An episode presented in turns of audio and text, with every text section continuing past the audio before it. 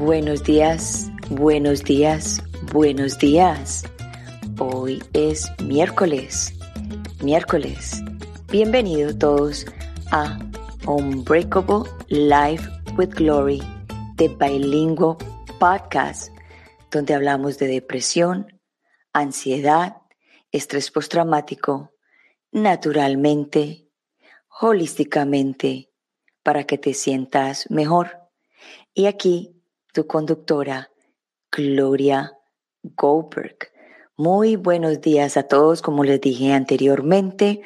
Hoy estoy muy feliz, me siento contenta, agradecida con la vida, agradecida de poder haber abierto mis ojos esta mañana, de poder ver a mi hija, de poder ver a mi nieto, de poder, de poder ir y sentarme en el baño, de poder darme una ducha, porque todas esas cosas a mí me hacen feliz, porque es lo único que tengo en el momento, el presente, lo que Dios nos da, lo que el universo nos da.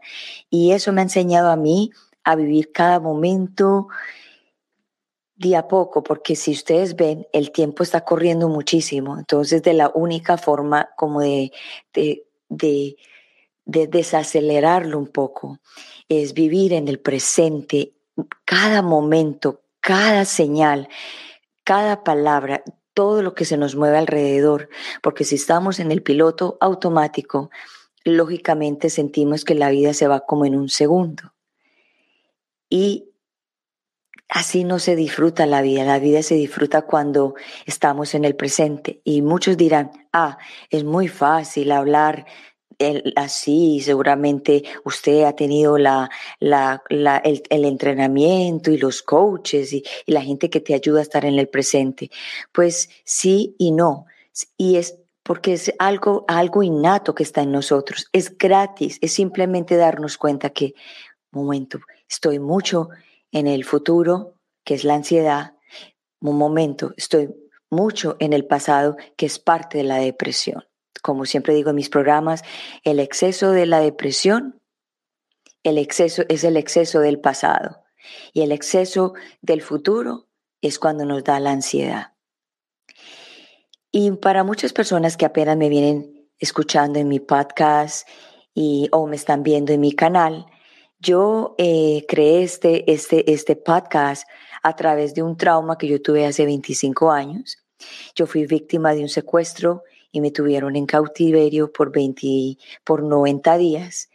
Y este año, justamente en este mes de octubre, cumplo 25 años de haber de ese suceso haya ocurrido y que a través de ese, de ese suceso, pues conocí la depresión y la ansiedad y han habido momentos de mi vida oscuros y ahora estoy, digamos, viendo la, la luz, aunque muchas veces viene y va, pero como todo, estamos aprendiendo, estamos avanzando y yo creé este podcast para que ustedes se sientan mejor escuchando las historias de las personas que vienen a mi programa, que son un montón de maestros. En el día de hoy vamos a hablarle un tema muy hermoso, un tema que no lo han vendido de una forma un poquito equivocada. Y hoy vamos a hablar de la felicidad. Y como siempre, yo hago mi tarea de, de, encontrar qué, quiere, qué, qué, es la felicidad. Entonces me puse a, a, buscar varias definiciones de la, de la felicidad. Y la primera definición que encontré fue la felicidad. ¿Qué es la felicidad? Estado de ánimo de la persona que se siente plenamente satisfecha por gozar de, los deseos o por disfrutar de algo bueno. Esa es una definición. Otra definición que encontré fue cosa o circunstancia o suceso que produce ese estado. También encontré la definición de la, de la felicidad en, en un estilo filosófico. Quiere decir, ser feliz significa autorrealizarse, alcanzar las metas propias del ser humano. Inclusive Platón sostenía que todos los hombres persiguen la felicidad. Y también encontré otra forma de ver la felicidad en muchas religiones. Dice bien que, la felicidad es viene al servir viene al servir y ayudar a los demás. Se alcanza, se alcanza al vencer los apetitos del cuerpo físico y al seguir y a seguir las impresiones del alma o del espíritu. Se obtiene al trabajar duro, tener un estilo de vida saludable, tener amigos, familia y logros personales. Entonces, en el día de hoy vamos a irnos por el contrario, vamos a, vamos a preguntarnos qué no nos hace feliz. Y eso lo vamos a hablar con una persona que sabe mucho del tema y les voy a contar qué hace esta persona, porque no quiero, no quiero decirle quién es. So vamos, les voy a contar qué hace esta persona porque vamos a preguntarle a él quién es. Entonces, ¿qué hace mi invitado en el día de hoy? Mm, me dificulta un poco el nombre, mm, el nombre de él, dame un minuto. Mauricio Fabricio Mahut. Y espero que lo haya dicho bien, Fabricio Mahut. ¿Y qué hace él? Mauricio Mahut, Fabricio Mahut, profesor del Enneagrama de la Personalidad y Enneagrama Sufi, miembro de la misión directiva y representante institucional de la Asociación Argentina de Enneagrama, vicepresidente de OI, del O IPNL, Organización Internacional del, de Programación Neurolingüística, creador del enfoque de trabajo personal, recuerdo, recuerdo de sí y las siete claves del desarrollo personal y espiritual, más de cinco años en el, estudio de la infancia y sus repercusiones en la formación del carácter y el estilo de la personalidad, facilitador en el aprendizaje de la psicología y técnicas para la autotransformación derivadas del sufismo y del AIFTA, conferencista internacional en diversos congresos alrededor del mundo. Casi se me sale el aire de tantas cosas que este hombre hace para la humanidad. Entonces vamos a darle la bienvenida a Fabricio en este momento. Fabricio, buenos días, ¿cómo estás? Bienvenido. Hola Gloria, buenos días, muchas gracias y gracias a los que nos están escuchando y a los que nos vean luego en, las grabaciones. Fabricio, perdóname por haber haberme equivocado con tu nombre, pero hay nombres que a mí me dificultan y traté varias veces y quiero que por favor me, me rectifique tu nombre para, para yo aprenderlo en este momento mejor. Fabricio Mahmoud. Fabricio Mahmoud. ¿Así? Perfecto. Mahmoud. Gracias. So, Fabricio, ¿quién, ¿quién es Fabricio para las personas que no te conocen? Qué difícil, ¿no? Auto, autorreferenciarse o etiquetarse a uno mismo, ¿no? Porque estamos mal acostumbrados a etiquetarnos a través de títulos o de logros o de diplomas o de roles en la vida, ¿no? Entonces, si voy desde ese lugar, tengo muchos títulos, tengo, soy papá de tres nenas hermosas, eh, pero dejando de lado con lo que uno se identifica, que en definitiva nada de todo esto eh, hace a la, esencia de uno, yo podría decir que de mí que simplemente soy un buscador de la verdad, de lo real en la vida, ¿no? de lo permanente, de lo de, de, aquello que no cambia en uno mismo, de lo esencial, podríamos decir, ¿no? Un buscador de lo esencial, porque me resisto a pensar que un ser tan complejo y tan espiritual como somos los seres humanos está en, este, en, esta, en esta existencia solamente para satisfacer apetitos de alimentación, de reproducción, de descanso y de goce, solo para eso. No, no, no, no. Me resisto a pensar que que somos meros animalillos que andamos por el planeta Tierra intentando solamente satisfacer apetitos. Entonces, creo que hay una espiritualidad, una esencia, una verdad interior y me podría definir como simplemente un buscador de ello y para eso la vida me ha llevado por muchísimos enfoques y por muchísimos aprendizajes y con muchísimos maestros y caminos y hoy simplemente trato de un poco de lo que he ido recolectando, condensarlo en palabras simples y en aplicaciones concretas a la vida. Así es, así es. Yo también pienso lo mismo. Los títulos no hacen parte de lo que uno es. Por eso al principio del programa dije lo que tú haces, más no quién eres, porque son dos cosas completamente diferentes y muchas personas en este momento se confunden con eso. Muchas veces le preguntan quién eres y empiezan con todo el, lo que han hecho o, lo que, o los logros y realmente es una forma, de esta forma hablarlo así, es una forma para que las personas también se eduquen que no somos eso, que no somos un título, que no somos los logros. So Fabricio, Tú sabes que yo le llego a las personas que, sufren de depresión y ansiedad y estrés postraumático. En tu, en tu vida, ¿tú en algún momento has sufrido de alguna de, de, estos, de estas emociones? Sí, claro, por supuesto. Creo, creo que no debe haber ser humano que no haya experimentado alguna vez la ansiedad, la depresión. Eh, creo que es prácticamente inherente al ser humano el experimentar y el vivir muchas emociones, mientras uno transita la vida. Y, traumas, eh, más allá de que hay traumas más, más complejos, como puede ser lo que te ocurrió a ti, y hay traumas más simples, ¿no? Pero creo que hay en esas tonalidades de la cantidad de traumas que puede haber, todos también hemos experimentado algún nivel de trauma, esto que se fija en la herida infantil, ¿no? Incluso si simplemente porque fue que, que mamá salió a trabajar y me dejó el cuidado de una niñera de pronto, ¿no? Y no entendí qué, qué significaba que mamá no estuviera cuando todo tiempo estaba conmigo. Eso también fija una, una suerte de trauma, porque el trauma lo que tiene la particularidad es que ha habido mucha intensidad emocional, ¿no? O una cronicidad, o se ha repetido una emocionalidad y no hemos tenido cómo procesarlo, cómo hablarlo, cómo liberarlo, ¿no? Entonces tiene la particularidad de que queda como bloqueado en el cuerpo esta emoción intensa y, bueno, creo que de eso todos los seres humanos tenemos un poquito. Y cuando has sentido estas emociones, ¿cómo ha sido tu, tu o sea, cómo has podido solucionarlos? ¿Cómo los has podido entender para que otras personas te escuchen a ti de, este, desde este punto de vista? A mí, eh, si vamos a hablar de depresión y de ansiedad, me gustaría agregar, si me permites, Gloria, claro. Eh, un, tinte intermedio que tiene que ver con la angustia, ¿sí? ¿Ok?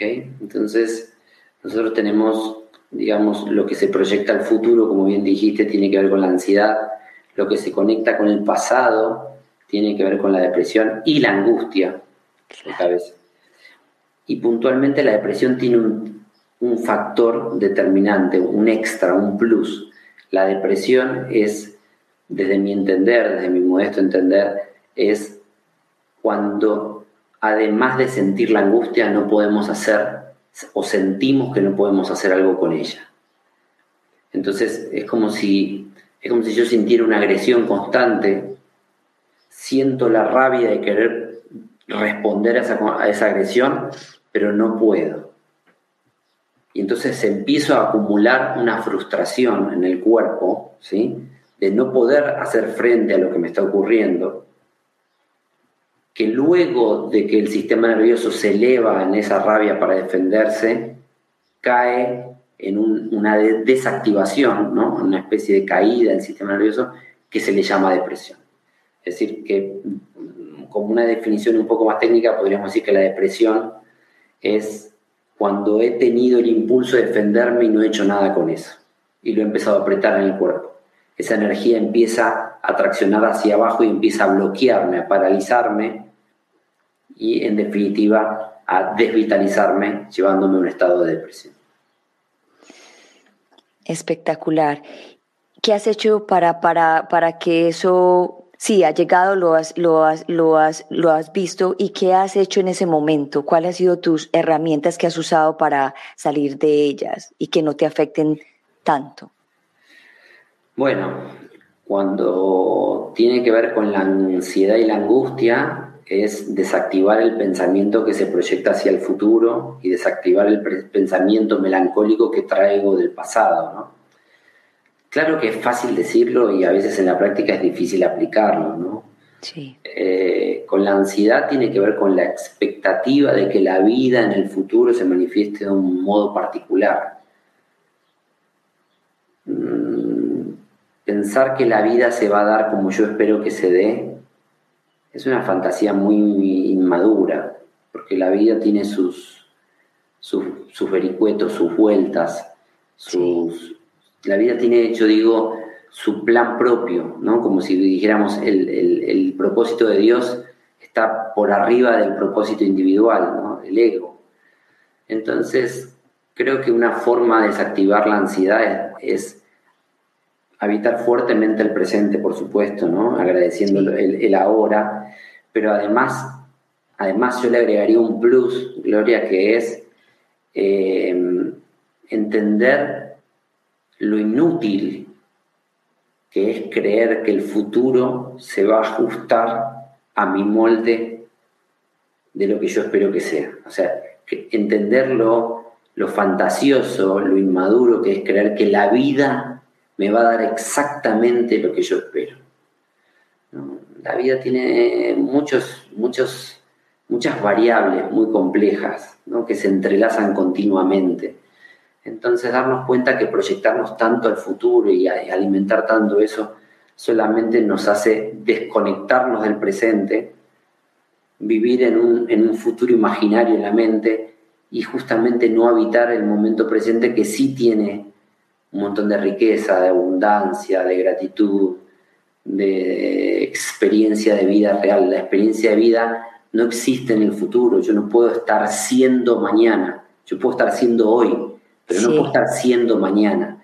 Entonces, irnos al mañana, perdóname la palabra, pero es un poco una estupidez, ¿no? Es, entonces, tanto como podamos entender esta tontería de proyectarnos tanto al futuro y lo dañino que es en el presente y cómo nos hace perdernos el, vivir en el ahora, sí. creo, creo que también es necesario darnos cuenta de esto.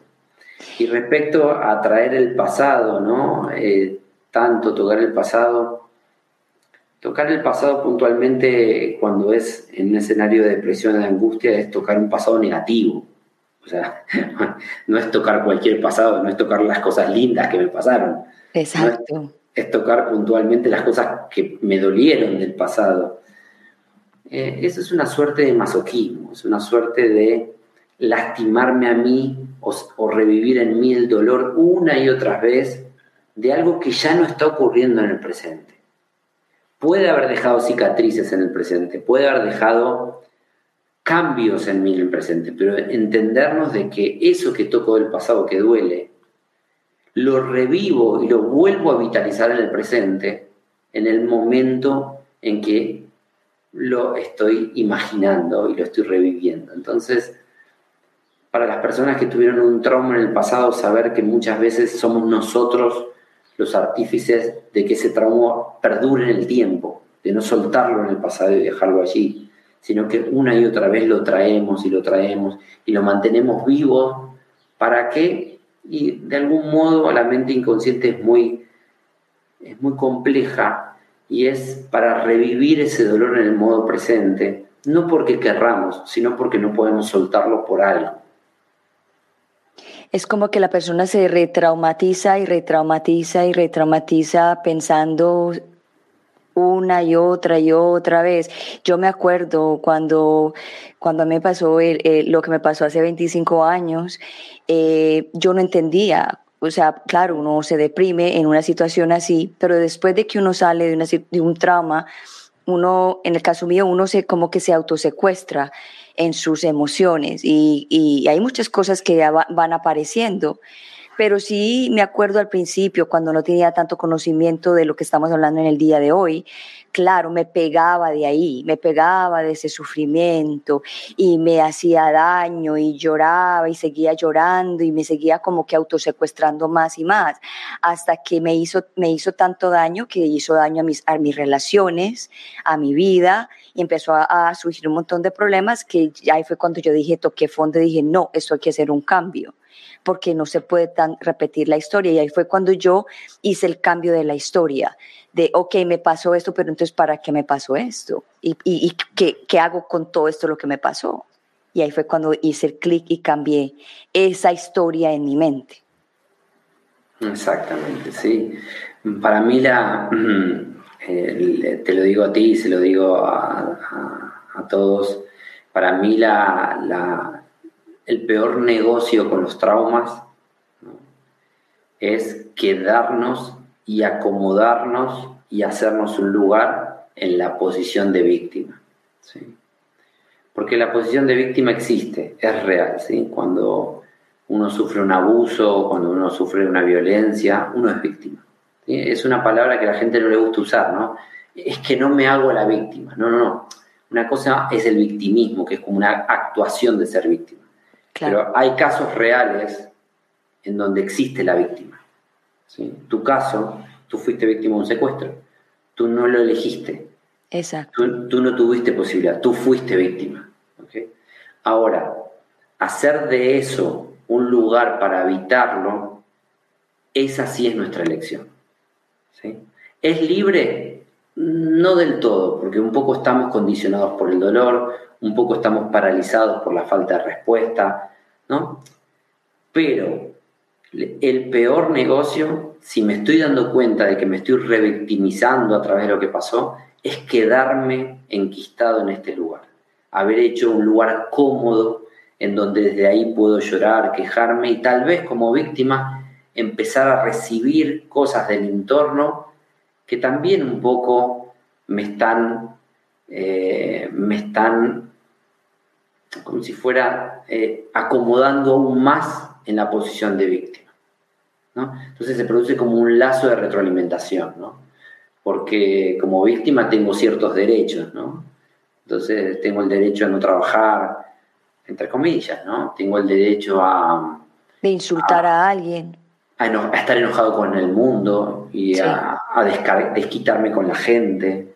Tengo el derecho a, reclamar y a quejarme ¿no? y a pedir porque yo soy la víctima.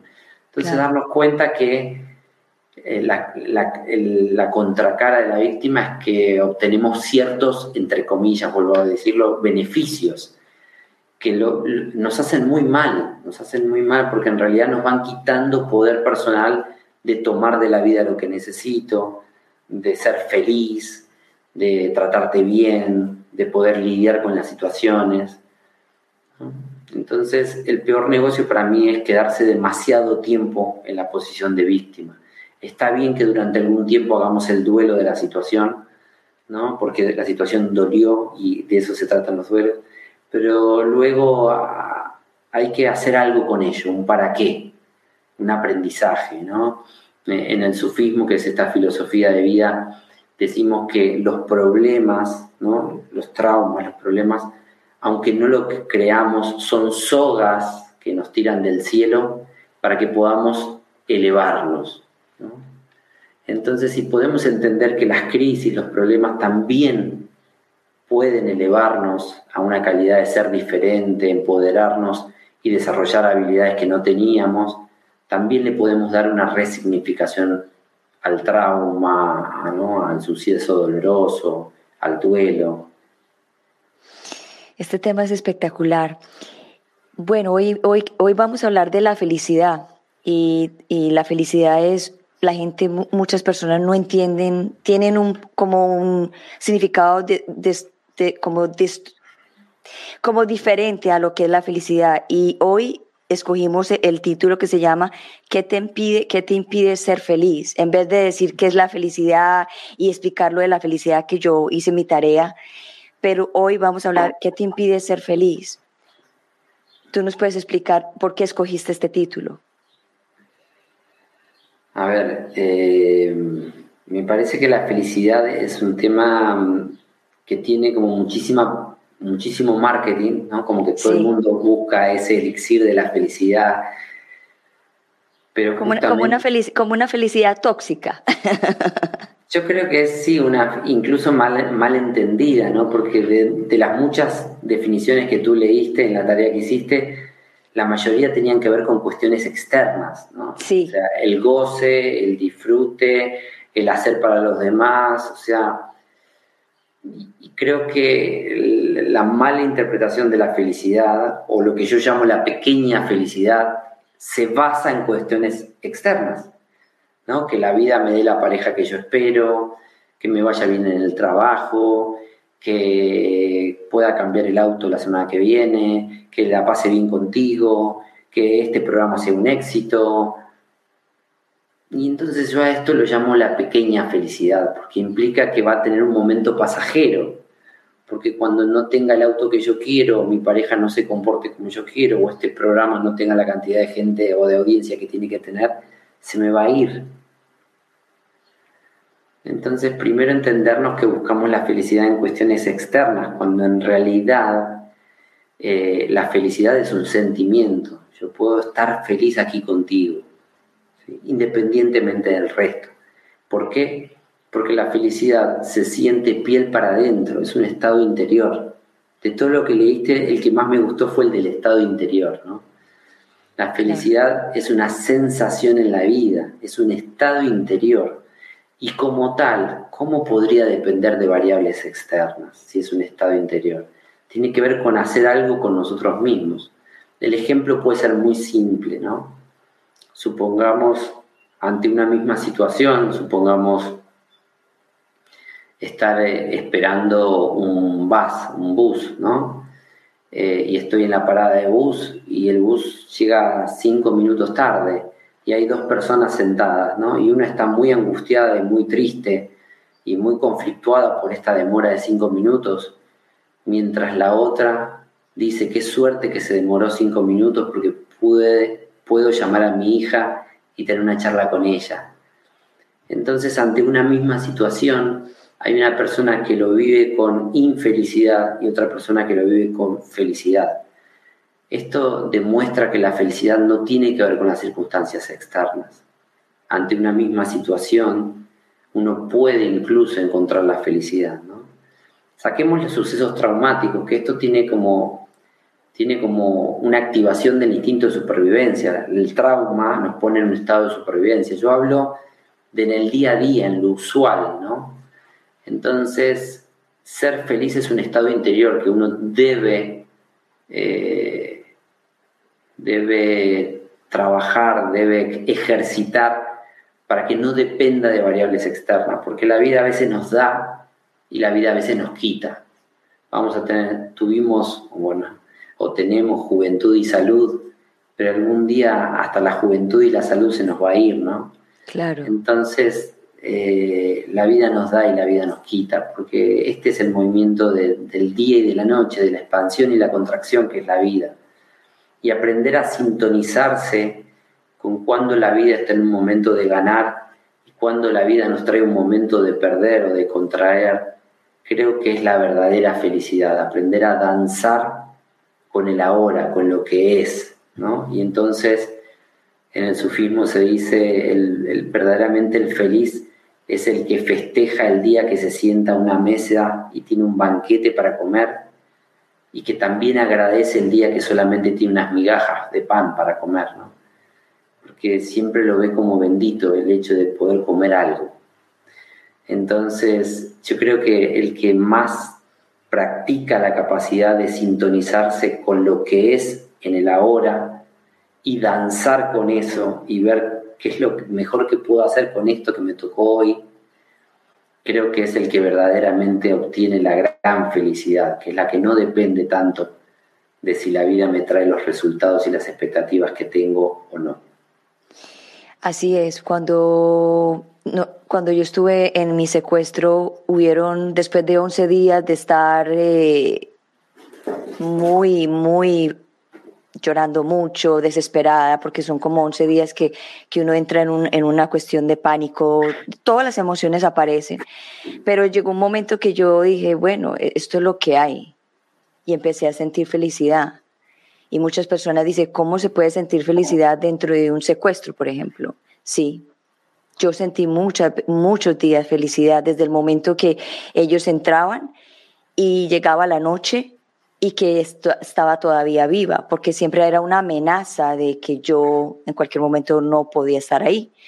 Entonces, cada día que yo veía que, que llegaba la noche, yo decía, ay, qué rico, y estoy aquí, o sea, todavía sigo. Y en la mañana que me levantaba, que, que despertaba también, oh, qué bueno, era como que un constante, una constante felicidad de estar viva y, pasar la noche y, que había pasado la noche sin, sin pasarme nada a mí.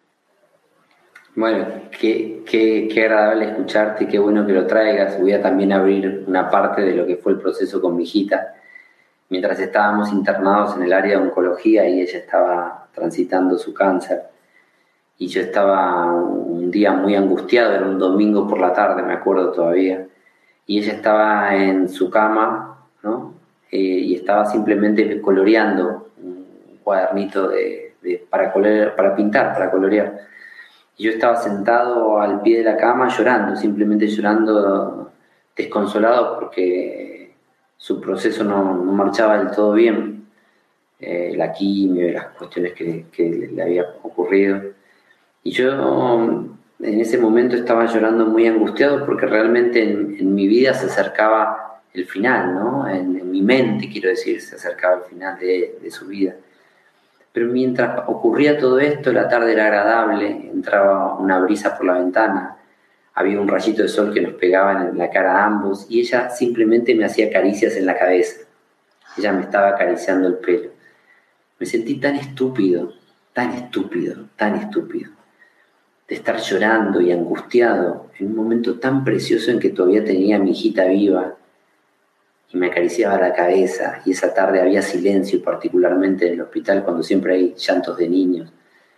Y entraba el sol que nos calentaba, me sentí tan estúpido de no estar aprovechando justamente, estar aprovechándose del momento tan rico de felicidad.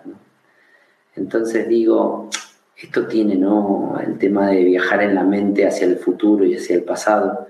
Nos perdemos tantos momentos ricos de felicidad en el ahora.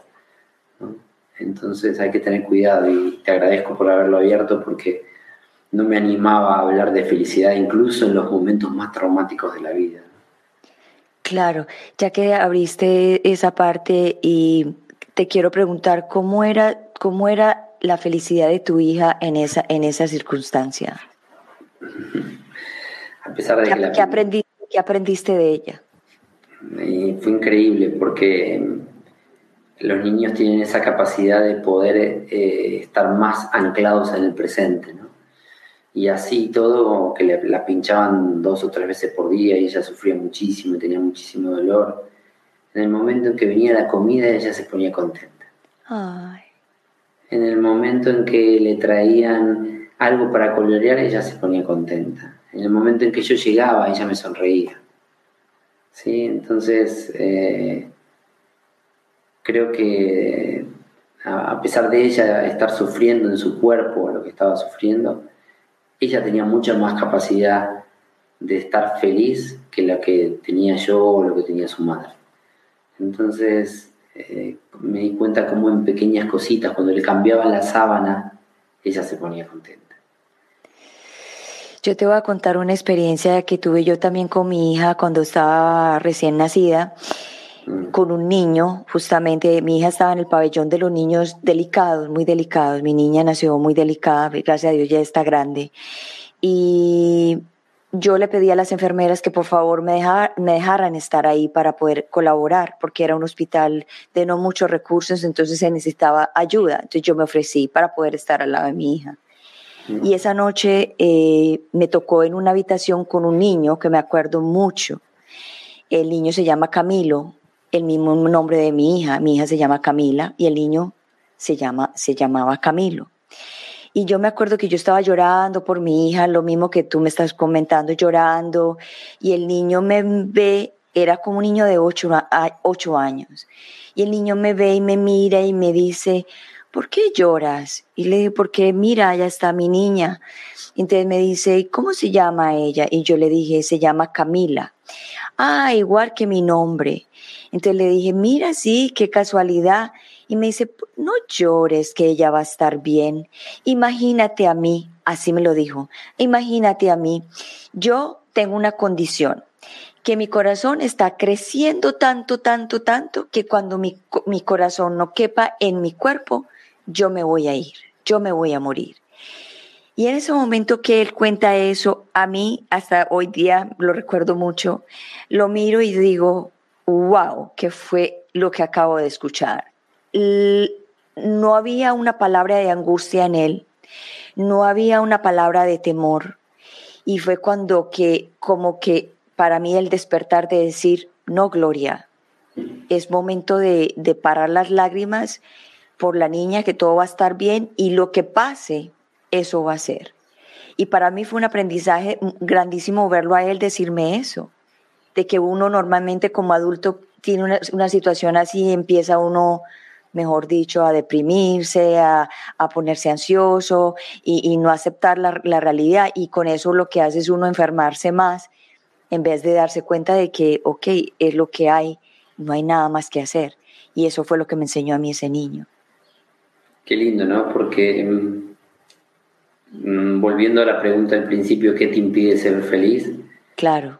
Cuando, cuando el dolor es verdadero, cuando el dolor es verdadero, ¿no? Y, y uno está atravesando un dolor, tal vez incluso ahí uno puede encontrar chispitas de felicidad. Pero si hay algo que realmente es muy insano en el ser humano y que muchas veces nos priva de ser feliz, es oponernos a la realidad, oponernos y rechazar lo que es. Porque mira, uno podría decir, mi hija no debería haber estado en eso. Tú podrías decir, mi hija no debería estar en esto. ¿no? Pero hay algo puntual que tenemos que sintonizar y calibrar con la vida, que la vida es. La vida es en mayúscula, la vida es lo manifiesto, ¿sí? lo que se manifiesta tal cual es. Y por más de que nos guste o no nos guste, confrontar con eso y resistirnos a la vida, pelearnos con la vida, porque no debería ser, es el peor negocio, porque eso trae mucho sufrimiento, nos aleja de la felicidad y en definitiva, ¿para qué? Si la vida es. Y en cualquier momento nos vamos. Esta es la realidad. Entonces, si la vida es y no hay nada que podamos hacer, lo mejor es aprender incluso aceptarla, agradecerle, a reencuadrarla, a decir, ¿para qué esto ocurre? ¿Qué puedo sacar de beneficio de esto? ¿En qué puedo saborear ¿no? esa felicidad? En este caso, mi hijita tocándome la cabeza, que todavía la tenía ahí, ¿no? en lugar de estar llorando por algo que no había ocurrido aún. ¿no? Entonces... Y la carita feliz cada vez que los veía a ustedes.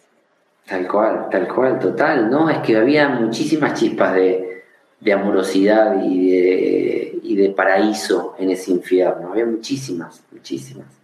Pero es que uno, uno se atonta resistiendo y enojándose. Yo estaba enojado hasta con Dios, enojándose con la vida, porque esto no debería estar ocurriendo. Y había mucho más sufrimiento que se apoyaba en esa resistencia y en ese enojo con lo que estaba haciendo, con lo que estaba ocurriendo, que realmente por el dolor que había que atravesarlo, que era ese momento, tomando incluso todas las chispas de alegría y de felicidad que también había en ese momento. Entonces yo creo que resistirse y pelearse con la vida, decirle no a lo que es, creo que esa es una de las cuestiones que nos priva de ser feliz. Y yo creo que la pregunta que uno se debe hacer es, ¿qué me impide ser feliz? Mm porque no es, no es like, ay, es que, ¿qué me hace feliz? No, ¿qué me impide a mí de ser feliz? Sí, a esto se trata, ¿no? O sea, ¿en dónde está puesto mi foco de atención, ¿no? Correcto. ¿En dónde está mi puesto mi foco de atención? Si está puesto en lo, en lo que sí tengo y en lo que sí puedo saborear, como me pasó a mí, como te pasó a ti, o si está puesto en lo que no tengo o lo que la vida no me dio y me encapricho como un niño con eso y me enojo con eso y me conflictúo con la vida y me enojo con Dios y, ahí comienza una espiral de sufrimiento, ¿no? Porque en realidad eh, tú sabes, eh, para las personas que les falta algún sentido, ¿no? La vista o el oído, valoran y disfrutan y les pone feliz tantas otras cosas que nosotros por tener todos los sentidos no valoramos ni ya disfrutamos o, nos pasa en transparencia, ¿no? Entonces, realmente la felicidad está hecha de, de, un estado interior realmente, ¿no? En donde puedo apreciar, puedo sintonizarme con lo que es, con lo que está haciendo, lo que está ocurriendo, puedo sintonizarme y además de eso agradecer y extraer, ¿no? Como tú dijiste, un día más viva, hey, un día más que sigo aquí, ¿no? O mi hijita tocándome el pelo en ese momento y el rayito de sol y la brisa y el silencio. Y son momentos hermosos, son momentos que lo hacen a uno evolucionar. Y como, como te pasó a ti, que, te, que dijiste que estúpido soy yo aquí llorando cuando todavía tengo a mi hija eh, viva, está aquí todavía. O sea, estaba llorando antes de. Sí, totalmente, totalmente. realmente fue un clic en mi vida porque me, acuerdo patente esa escena y haberme sentido tan estúpido e ingrato ¿no? con la situación y la situación.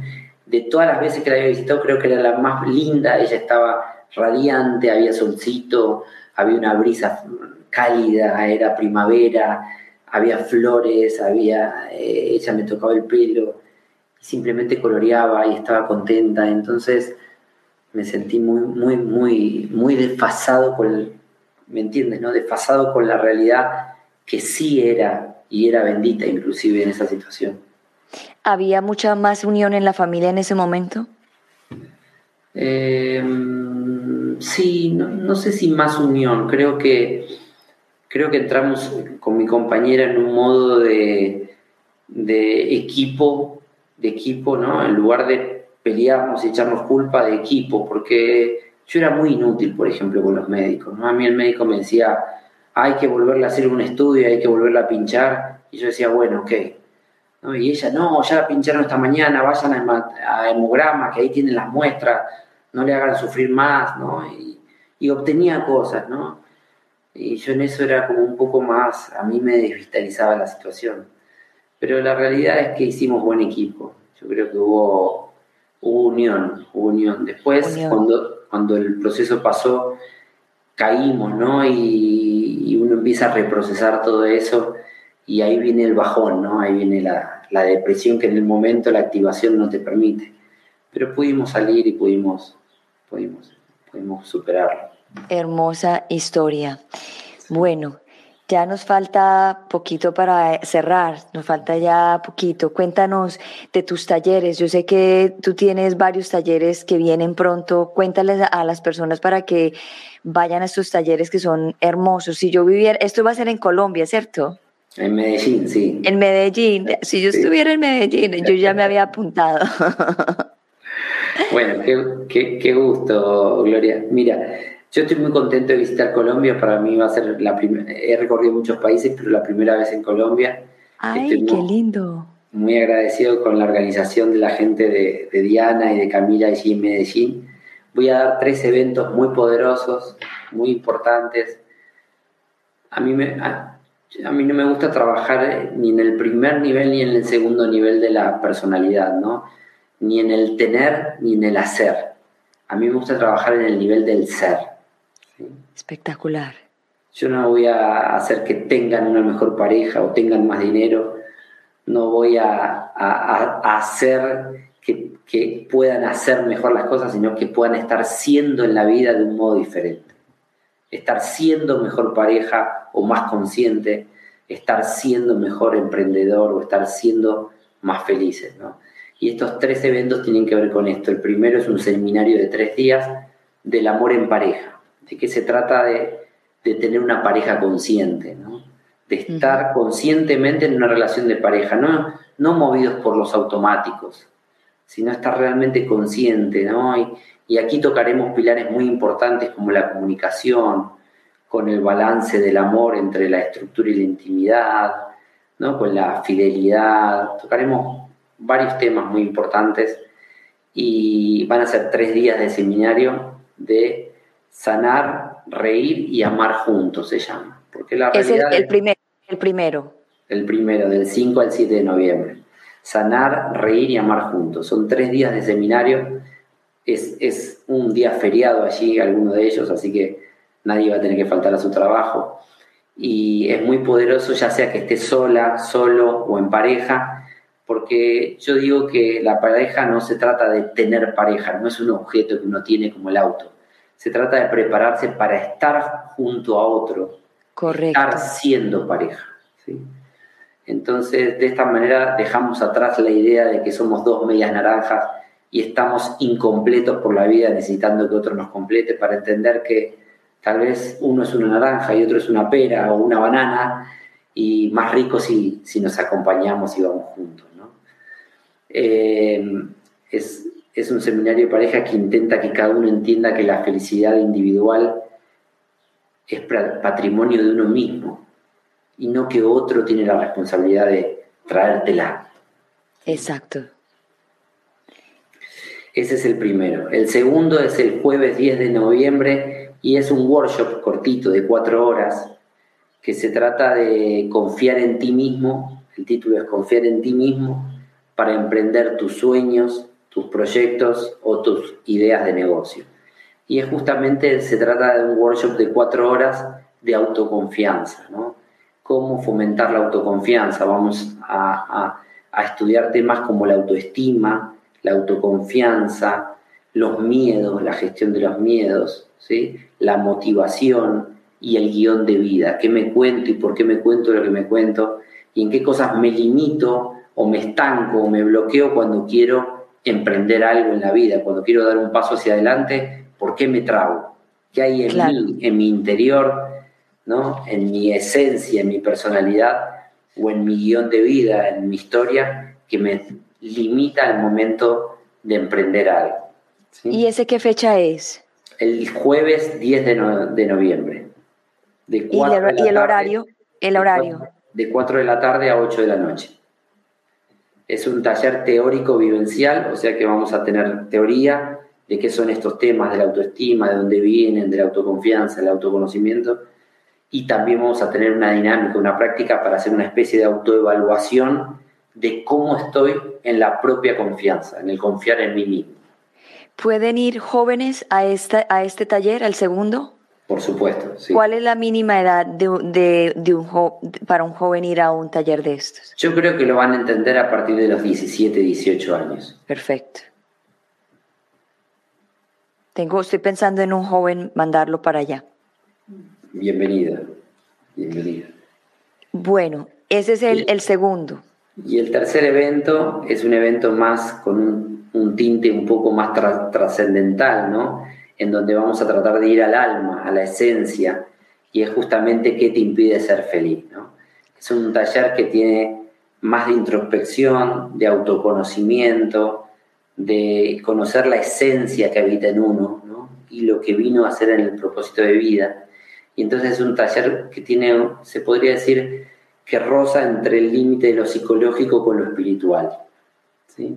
Está en ese borde, en esa frontera. Va a, una introspección, a una inmersión en uno mismo para navegar el interior y el alma y poder detectar cuáles son las trampas de la personalidad, del yo psicológico, que no me impiden contactar con la plenitud, con la felicidad. La grande, ¿eh? no, no, la que depende de, de, las variables de las expectativas de la vida, sino la plenitud interior que no depende tanto del exterior. Ese es un, es, un, es un retiro vivencial, vamos a convivir cuatro días. Cuatro días es ese. ¿Y qué fechas? Del 11 al 14 de noviembre. Es con convivencia, vamos a quedarnos allí alojados, va a haber comida consciente, alimentación consciente, porque parte de poder estar en plenitud es estar en buena relación con el, este, esta casita que habitamos que le llamamos cuerpo. Claro. Porque yo creo que que no somos seres materiales con un alma, sino somos espíritu encarnados en un cuerpo físico.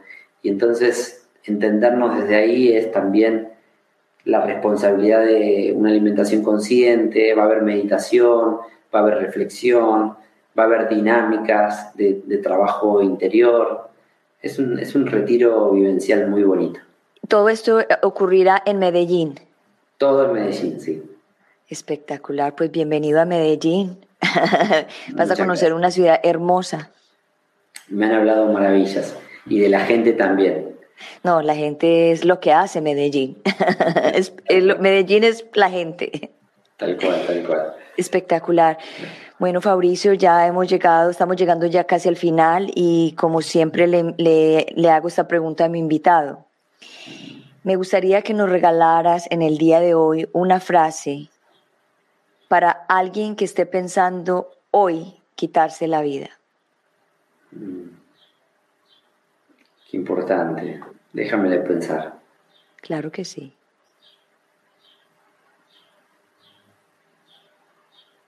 Mm.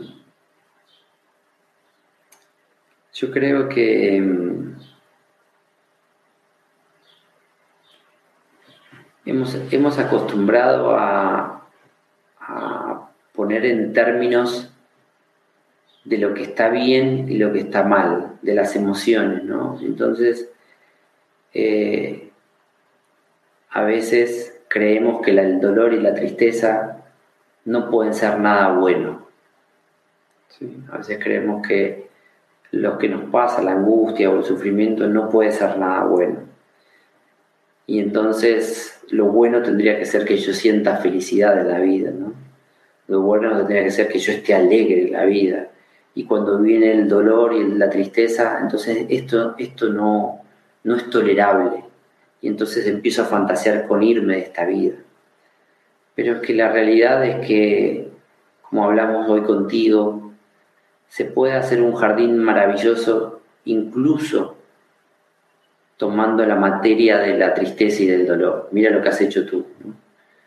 O sea, que en realidad si pudiéramos quitarle la etiqueta de esto no está bueno o esto está malo, y un día toca la alegría, viviríamos ese día de igual manera que otro día toca la tristeza. Si no tuviéramos la etiqueta de esto es aceptable y esto no. Entonces, fantasear con quitarse la vida por, por algunas etiquetas que nos hemos puesto de que esto no debería ser la vida, esto no debería ser mi vida, es prácticamente desperdiciar un gran, un gran tesoro que es la vida de un ser humano que puede hacer grandes cosas con eso. ¿no? Incluso del mismo dolor y del mismo barro, del lodo, puede surgir un, un jardín hermoso. Entonces, simplemente quitémonos las etiquetas para las emociones. ¿sí? La tristeza y el dolor son tan válidos y tan poderosos como la alegría y el placer y el goce. Si sacamos la etiqueta de esto está bien y esto está mal, podemos con ambas cosas, con la alegría cuando toca y con el dolor cuando toca, hacer un, paraíso interior, hacer un, bello jardín. Porque la verdad es que este, este, eh, esta vida tiene de todos los colores. Aquí de todos los colores. No podemos pretender que solo los colores bonitos, ¿no? Solo, solo el verde, el rosa. No, esta vida también tiene marrones, negros, grises. Pero es la paleta de colores. Lo, bello es que tenga de todos. Sí, claro. No, sería la misma existencia si, si, esos colores no estuvieran.